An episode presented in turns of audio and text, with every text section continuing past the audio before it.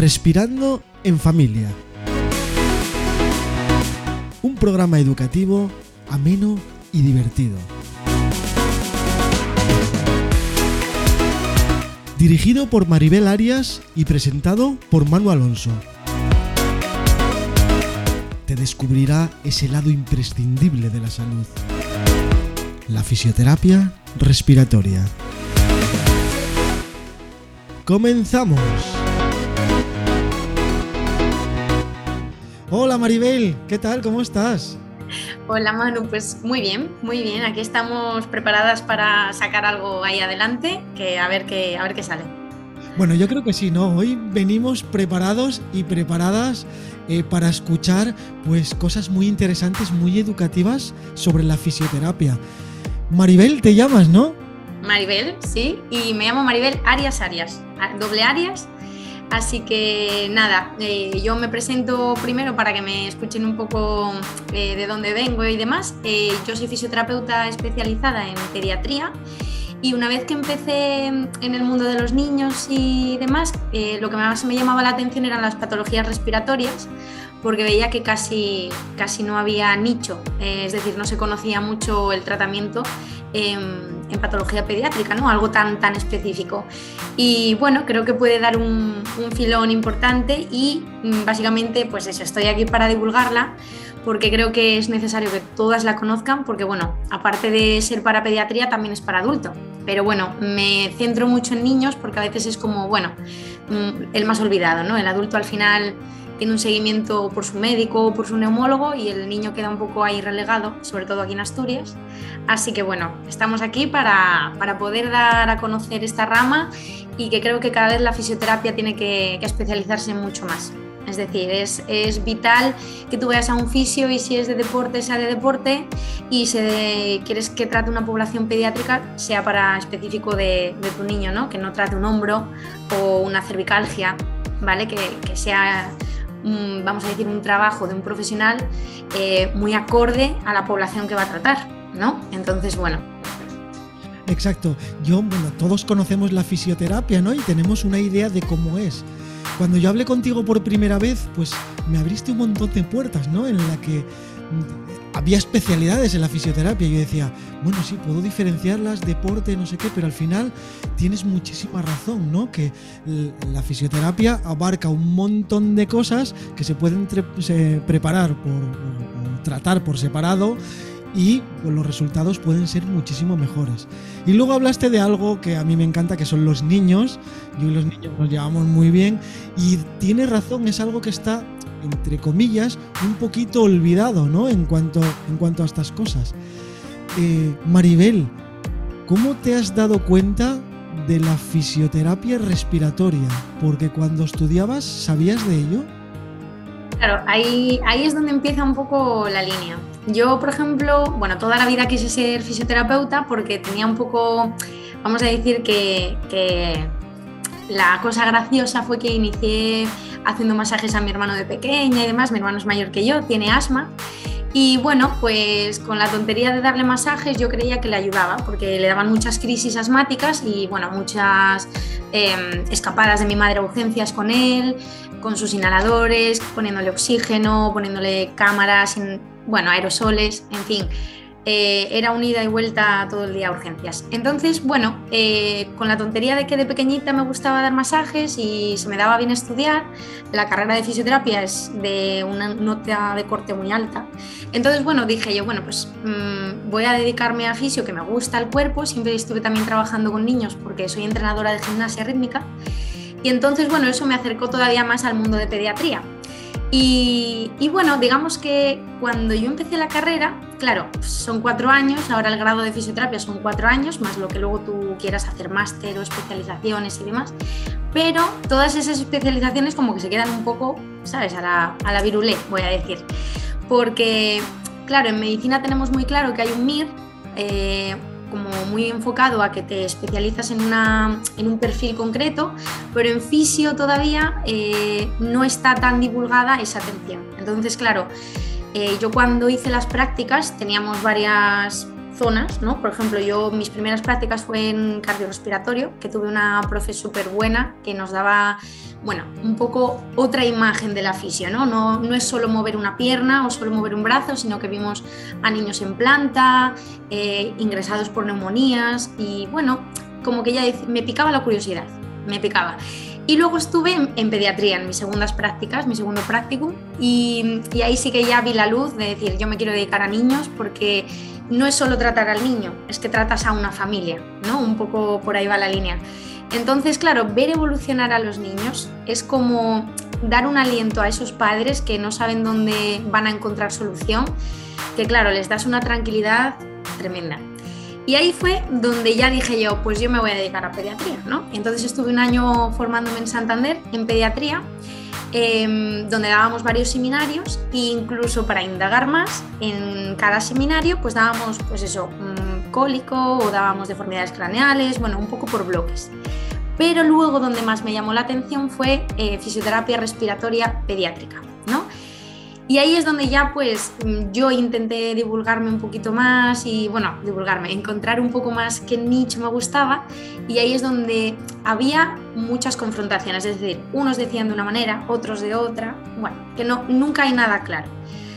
Que en niños es lo que pasa, que claro, no hay tanta, vamos a decir que no hay tanta evidencia científica porque claro, los niños van malos y van por urgencias, tiran por urgencias y el padre no espera.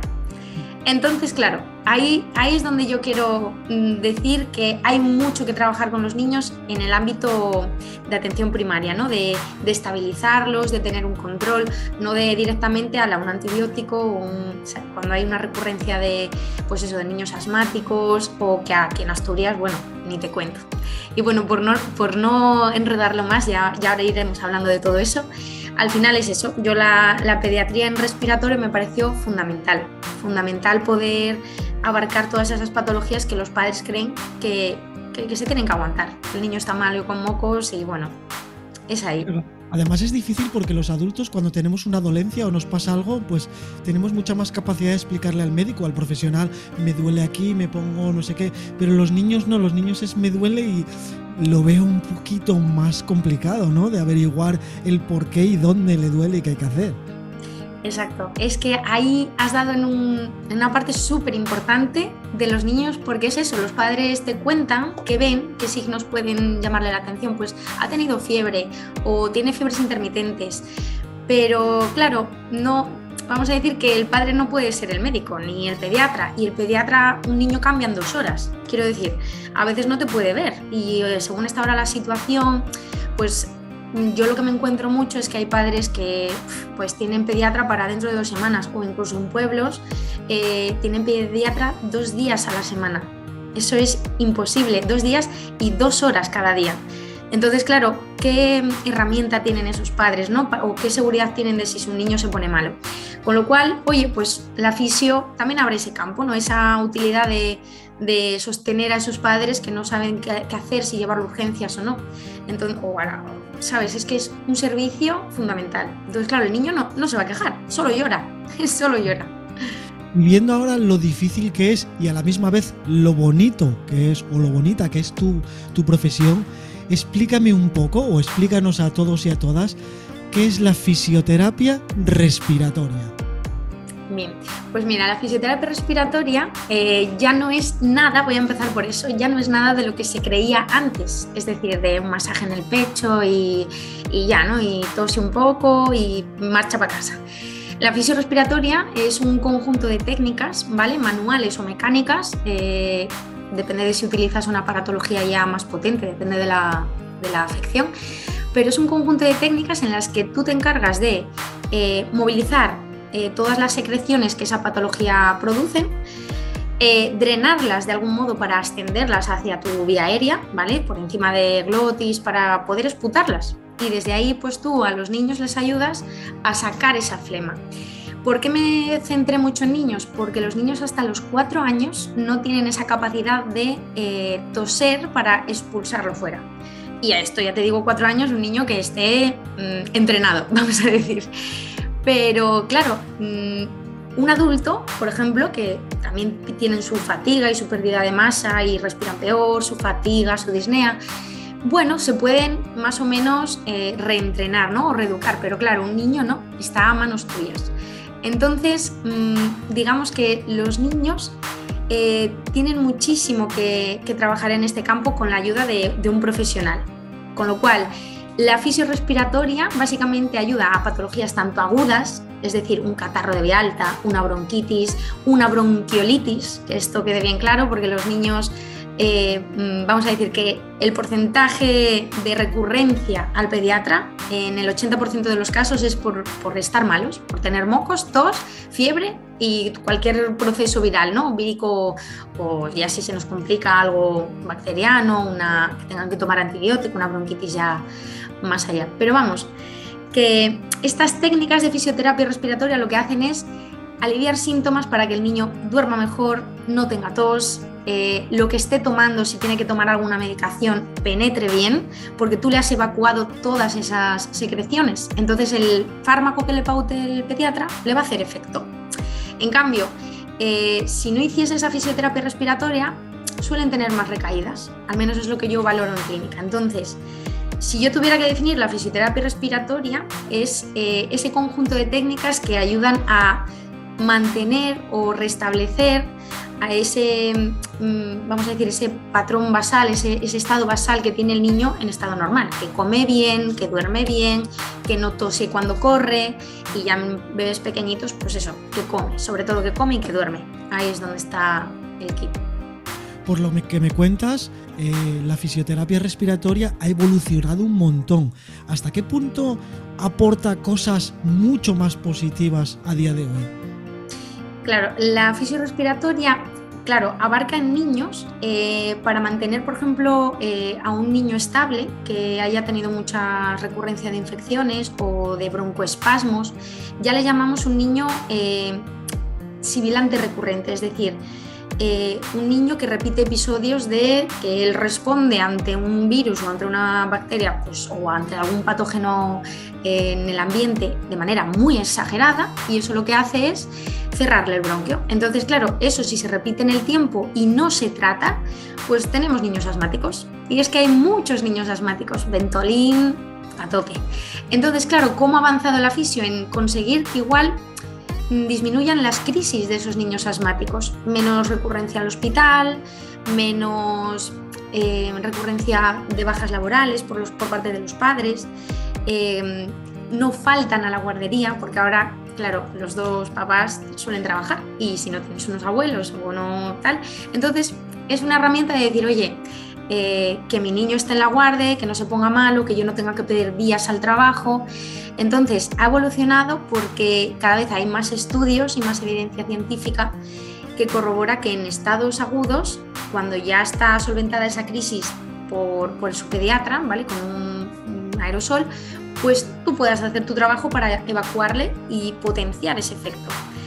Entonces, claro, mm, yo me centro mucho en niños porque lo veo lo principal, ¿no? Pero en adultos sí que es verdad que pasa un poco lo mismo. Si ese adulto toma la medicación, que muchas veces la toman mal, claro, el fisio está para enseñarles a tomar esa medicación también. A veces el, médico precisamente no tiene ese tiempo para echar contigo a explicarlo, o la enfermera, o incluso a veces preguntan en la farmacia. Entonces, claro, no es, ese, no es esa su competencia. Y en adulto es eso, la fisiorespiratoria ha cambiado porque ahora hay un montón de máquinas, instrumentos que son competencia nuestra del fisio usarlos. Por ejemplo, un resucitador, eh, técnicas de drenaje bronquial, que se llama así, ¿vale? Aparatos que estimulan un poco esa vibración. Y bueno, eh, cada vez va avanzando más. Entonces, o te pones al día y te actualizas, o esto como todo, antes los deportistas corrían en zapatillas de, bueno, de Go Decathlon, pero bueno, cualquier otra, y no.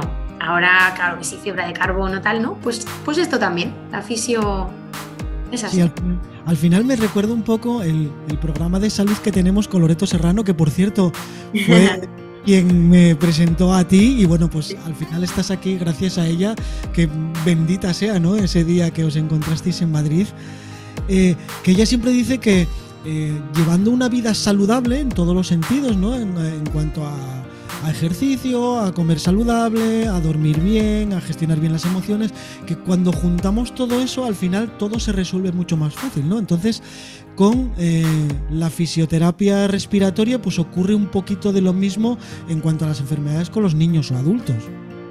Exacto, exacto. Bueno, desde aquí ya darle gracias a Lore porque, bueno, es una chica estupenda y mira que fue un visto y no visto, pero bueno, una casualidad de estas bonitas que decimos y que yo creo que incluso está puesta ahí en el camino como un hilo conductor porque, eh, bueno, yo mm, le doy muchísimo las gracias porque parece mentira que, bueno, desde Madrid, ¿no? Estemos aquí unidos en Asturias de repente y digamos, anda, mira, vamos a divulgar un poco porque es lo que tú dices y lo que ella divulga sobre todo, ¿no? La emoción es que es la base. Entonces, la emoción y la buena información, porque es que ahora hay tanta mala información que no se contrasta, que el, pues eso, mm, cómo superar, bueno, una bronquitis o cómo mi hijo tiene fiebre, ¿qué le pongo? Pues típicos remedios caseros antiguos, ¿no? que por eso también es porque ha evolucionado la fisio, porque ha evolucionado la medicina y la ciencia. Pues en la emoción es igual, es un campo que no se ha tratado casi y yo creo que es la base. La base, si tú tienes una buena educación y sabes gestionar tus emociones, en el ámbito en la familia también es menos irritativo, menos irascible, el niño va a estar mejor, la familia mejor. Pero claro, hay que, hay que saber dónde acudir. Entonces, primero hay que informarse y para informarse hay que encontrar una buena fuente entonces, bueno, lo que hace Loreto a mí me parece estupendo, estupendo que divulgue sobre ese manejo de gestión emocional, porque es la base, es la base para acudir también al fisio. Es decir, no, no, esto yo lo paso solo, no, ya se pondrá bueno. No, perdona, hay herramientas hoy en día. O sea, usas internet y usas wifi a, a 200 megas, digo por decir, ¿eh? que no tengo ni idea. Y luego no, no usas eso que lo tienes ahí en la mano. Pues es lo mismo. Claro, como nos dice Loreto, hay muchas creencias limitantes y hay que intentar ir superando todas esas que hay porque sí que tenemos muchas herramientas para hacer una vida no solo mucho más saludable, sino hacernos mucho más felices por momentos.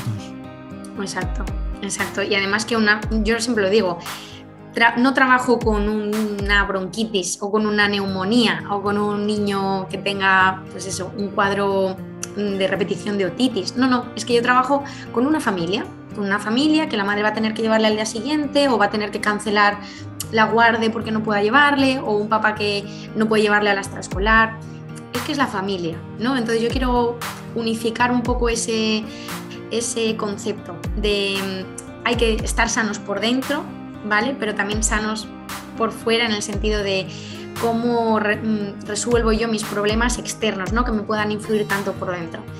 Y yo creo que en la salud, por eso me gusta tanto enfocar que la fisio tiene que tener perfiles que traten cosas específicas y que no nos vayamos por derroteros de yo te trato la mano, te trato un drenaje, te hago la biomecánica de la carrera para que cambies la pisada. No puedo saber de todo. Entonces, cada uno en su campo y es que todos íbamos a ganar con todos mucho más. Exactamente. Mira, yo aquí en la radio empezamos con un programa de psicología con Gema Ortiz, que es de Gijón. Un día te la tengo que presentar. Ah. Eh, empecé con Gema Ortiz, luego con Loreto Serrano y ahora contigo. Y si te das cuenta, estamos haciendo una familia de profesionales que de verdad nos van a enseñar a resolver pues todos los aspectos o todos los problemas que tengamos eh, a lo largo de la vida, ¿no? Que son todos muy importantes y saber llevarlos todos. Es como las sillas, como las patas de una silla, ¿no? O tienes las cuatro a la misma altura o si no, cojeamos. Exactamente. Además que yo digo, si la todos, todos somos de todo el mundo, ¿no? Es decir, compartimos este mundo, compartimos mm, nueva, nuevos estudios, nuevas novedades, pues ¿para qué quedarte la información? Es decir, divúlgala, ¿no? O sea, mm, sin, ninguna, sin ninguna mano Mm, por detrás. Quiero decir, qué bonito que todos pudiéramos tener a mano, oye, mira, tú tendrías que ir a este profesional para hacer esto. Y si te pasa esta otra cosa, a este otro profesional, porque están muy enfocados en eso, están muy preparados. Y claro, es eso, mm, qué bonito equipo poder formar con pues es un psicólogo específico de algo. No, es, es bonito, es bonito. Yo creo que por ahí vamos muy bien. Exacto. Además, la salud no tiene precio. Invertir en salud yo creo que es la mejor inversión de todas, siempre. Oh, bueno, está claro. Yo se lo digo mucho a mis pacientes, eh, sobre todo a los que me dicen, no, que yo tengo revisiones, ¿no? Porque al final eh, las patologías respiratorias eh, son muy silentes. Yo las llamo silentes en sentido, sobre todo en adulto, cuando están ya avanzadas, te enteras Pero un EPOC, por ejemplo, una fibrosis pulmonar, que a veces te la pueden diagnosticar por fatiga, a veces no, son signos de alarma que están muy ahí en lo oscuro, que no te enteras hasta que ya estás malito. Entonces, ¿qué mejor divulgar para decirle, oye, estás fatigado y ya subes al tercero fatigado y antes no? Mm, algo pasa, ¿vale? Si tú te encuentras diferente, no lo dejes pasar. Has fumado mucho y aunque lo hayas dejado hace 20 años, ahora te resuena que algo pasa ahí, mira.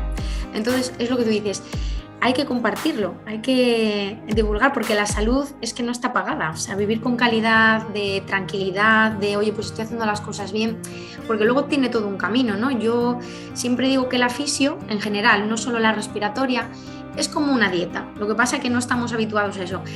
Tiene un proceso, tiene unos meses de, temporada en los que tú tienes que estar, vamos a decir, mm, constante, tener fuerza de voluntad y a veces esa fuerza de voluntad cuesta llevarla solo. Entonces, hay que tener esa constancia de, oye, voy a estar tres meses involucrado en sentirme bien, quiero ver efectos a largo plazo, a largo plazo, no esa inmediatez de me doy un masaje y arreglé. Porque, bueno, pues igual para un dolor de cuello a veces viene bien, pero para una patología concreta, un dolor de rodilla muy recurrente, hay que estar constante, no, no somos las manos de Lourdes, que es lo que digo yo a veces, ¿no? Entonces, Mm, es concienciar que no todo se gana en un día, que ojalá, ojalá pudiera yo decirle a esos padres, pues mira, sí, el niño en un día va a estar bien con lo que yo te haga. Pues no, a veces no, a veces sí, pero a veces no. Entonces, bueno. Claro.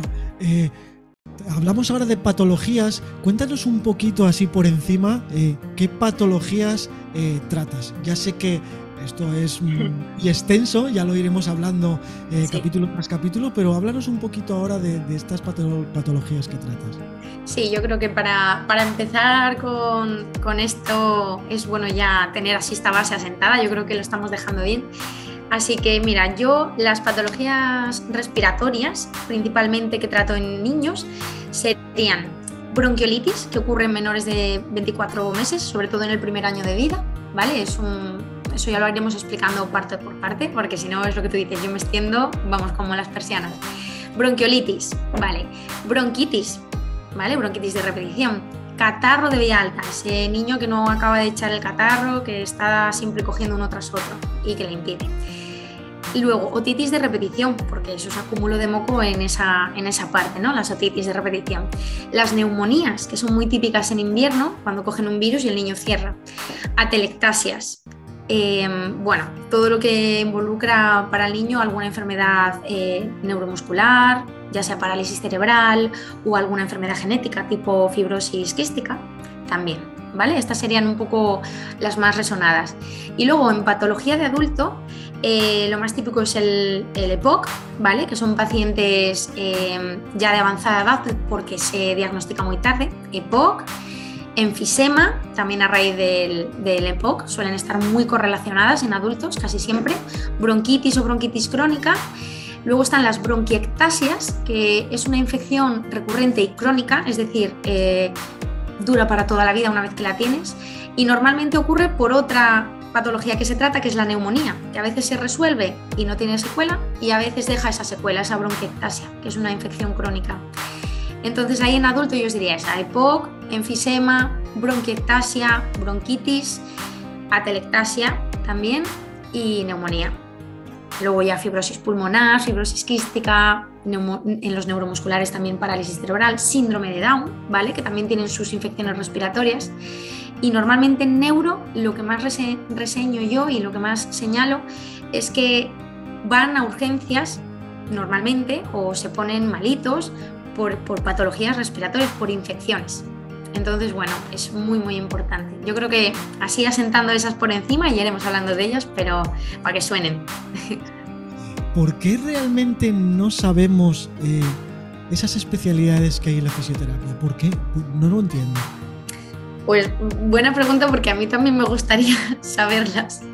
A ver, hoy en día mm, es muy difícil que haya un perfil de fisio, creo que se está intentando trabajar algo por ahí, no creo que salga muy, muy dentro de poco, pero sí que es verdad que hay áreas de servicio en los hospitales, ¿vale? En, la seguridad social, que sí que es verdad que a veces lo ofrecen, pero con una lista de espera muy amplia. bueno, pues como todo, entonces, ¿qué pasa? Que la infección te dura unos días, no es como un dolor de rodilla que igual te dura un mes, es que como no trates a alguien en un estado agudo, mmm, madre mía, entonces, perfiles de fisio o especialidades de fisio, ojalá, ojalá y que me estén escuchando desde aquí, por favor, que hago, vamos, una propuesta mm, totalmente a la de ya, que se empiecen a formar, porque se trataría a la gente con muchísima más calidad, eh, muchísima más profesionalidad y conciencia, y yo creo que para todos nos beneficiaría. Entonces, bueno, mm, no te sé responder por qué no hay todavía, porque eso yo creo que queda más a parte política, y ya sabes que es un cajón difícil de entrar, pero ojalá dentro de poco más que tarde sea, sea realidad. Además es que yo pienso que cuanto mejor trates a un paciente, cuanto primero le hagas las cosas bien, eh, menos enfermedades crónicas tendrán, ¿no? Porque eso de esperar a que te atienda, que no sea al final, las enfermedades se hacen crónicas y aparte de que es un gasto muchísimo más grande para la seguridad social y para los pacientes, eh, de salud, pues nos quedamos mal. Exacto. Exacto, y encima, claro, es eso. Em, el gasto que tiene, ya imagínate, ¿no? Solo poniendo el caso de un niño que se pone malo y ya no va a la guardia, la madre está perdiendo dinero en esos padres están pagando una guardería o, los abuelos se tienen que quedar con ellos, que a veces se ponen malos los abuelos porque son personas susceptibles, ya con una edad que le viene un niño con un catarro potente o una bronquitis potente y se lo pegan. Entonces ya es esa baja de la madre esos días para cuidar al niño o de ese padre que tienen que pedir al trabajo días. Luego ir al pediatra, a veces ir a urgencias con las horas que lleva, a veces te los dejan ingresados, entonces pide más días. Claro, la cama del hospital, todo eso, medicación, la medicación que tienen que darle a veces a estos pacientes, la respiratoria, los inhaladores, los aerosoles, son carísimos, carísimos. Si no los usas bien, tienes que prolongar muchísimo su tratamiento. Entonces también se, se encarece muchísimo más. La fisio sería una vía fácil para abaratar todos esos costes, siendo consciente de cómo hay que usarla. Pero claro, es lo que digo, hay que reeducar muchísimo, hay que educar a la población, informar y para eso estamos hoy aquí, yo creo que vamos a hacer una buena labor, Manu, o sea que genial y sobre todo mil gracias, porque gracias a ti yo creo que vamos a poder dar esa, ese pie a decir, anda, yo conozco lo que es la fisio respiratoria, que no me digan, pero eso existe, o sea que yo soy una de las personas y, me declaro inocente que yo no conocía la fisioterapia respiratoria hasta que no hablé contigo. Podía haber oído algo, podía, pero realmente no lo sabía. Claro, muchos me preguntan, que fue un poco lo que tú me decías, ¿no? Ah, yo hago hipopresivos, ¿no? Como yo trabajo la respiración, ¿no? Pero es que engloba mucho más allá, ¿no? Que solo saber respirar. Que ojo, mucha gente no sabe respirar. Porque luego ya si me meto al campo de dónde puedo derivar yo, es decir, yo no solo trato, yo derivo. Yo puedo tener un ojo clínico en el que diga, uy, con una valoración y unos signos, unas señales de alarma, yo digo, tú tienes que ir al otorrino, este niño pues igual tiene vegetaciones o, y es una sospecha diagnóstica en la que yo al derivar también te doy a ti otra ventana, ¿no? de otro profesional. No solo es lo que yo te puedo hacer, sino a dónde de verdad tienes que ir para que esto se solucione. Si no, pues nada. Yo me he dado cuenta de muchísimas cosas a la hora de luego de hacer programas de salud que, como hablábamos antes, eh, gestionar bien las emociones era muy importante. También me he dado cuenta, cuando empecé a hacer hipopresivos, que la respiración es muy, muy importante también. Y no nos damos cuenta de que es algo que hacemos cada segundo, que estamos respirando. Y si es verdad que no sabemos respirar. No sabemos respirar y, y si hay alguien que nos enseña, pues es mejor calidad de vida al final. Es que es total, encima no nos damos cuenta, que es lo que yo os decía, hasta, hasta que llega el estado mal, mal, ¿no? Pero sí que es verdad que respiramos 24 horas. El día que alguien tiene una sinusitis, porque ya tiene una sinusitis crónica de siempre o es un alérgico, espasma alérgico, eh, está que nos aguanta, compañeros por todos lados. Entonces es eso, es una irritabilidad constante porque igual se le tapona el oído, igual no saborea, es que es muchísimas más cosas. Entonces, claro, respiramos mucho y mal. Y luego ya no hablar nada de la contaminación, todo lo que se nos expone, mascotas en casa, alérgenos, cada vez hay más mm, intolerancias ¿no? a comidas, entonces eso también inflama, ¿vale? Las patologías respiratorias sobre todo son inflamatorias, que esto es lo que yo quiero que quede claro, y por eso se utilizan medicaciones, pues son broncodilatadores, ¿no? que ayudan a bajar esa inflamación a apagar el fuego que decimos mis compañeras y yo, sobre todo donde yo me formé, ahí en Madrid, en, en fisiobronquial, que les voy a hacer mención porque les debo mmm, la vida. A Vane y a su equipo, a Noé, que son estupendas y la verdad que, que les doy millones de gracias porque si no, no estaría hoy aquí tampoco divulgando esto, con esta pasión, ¿no? O sea que también darles las gracias. Bueno, eh, dentro de un ratito vamos a hablar un poco más de ti, de cómo localizarte, pero ¿cómo podemos acudir a la sesión de un fisio respiratorio? ¿Dónde, lo buscamos?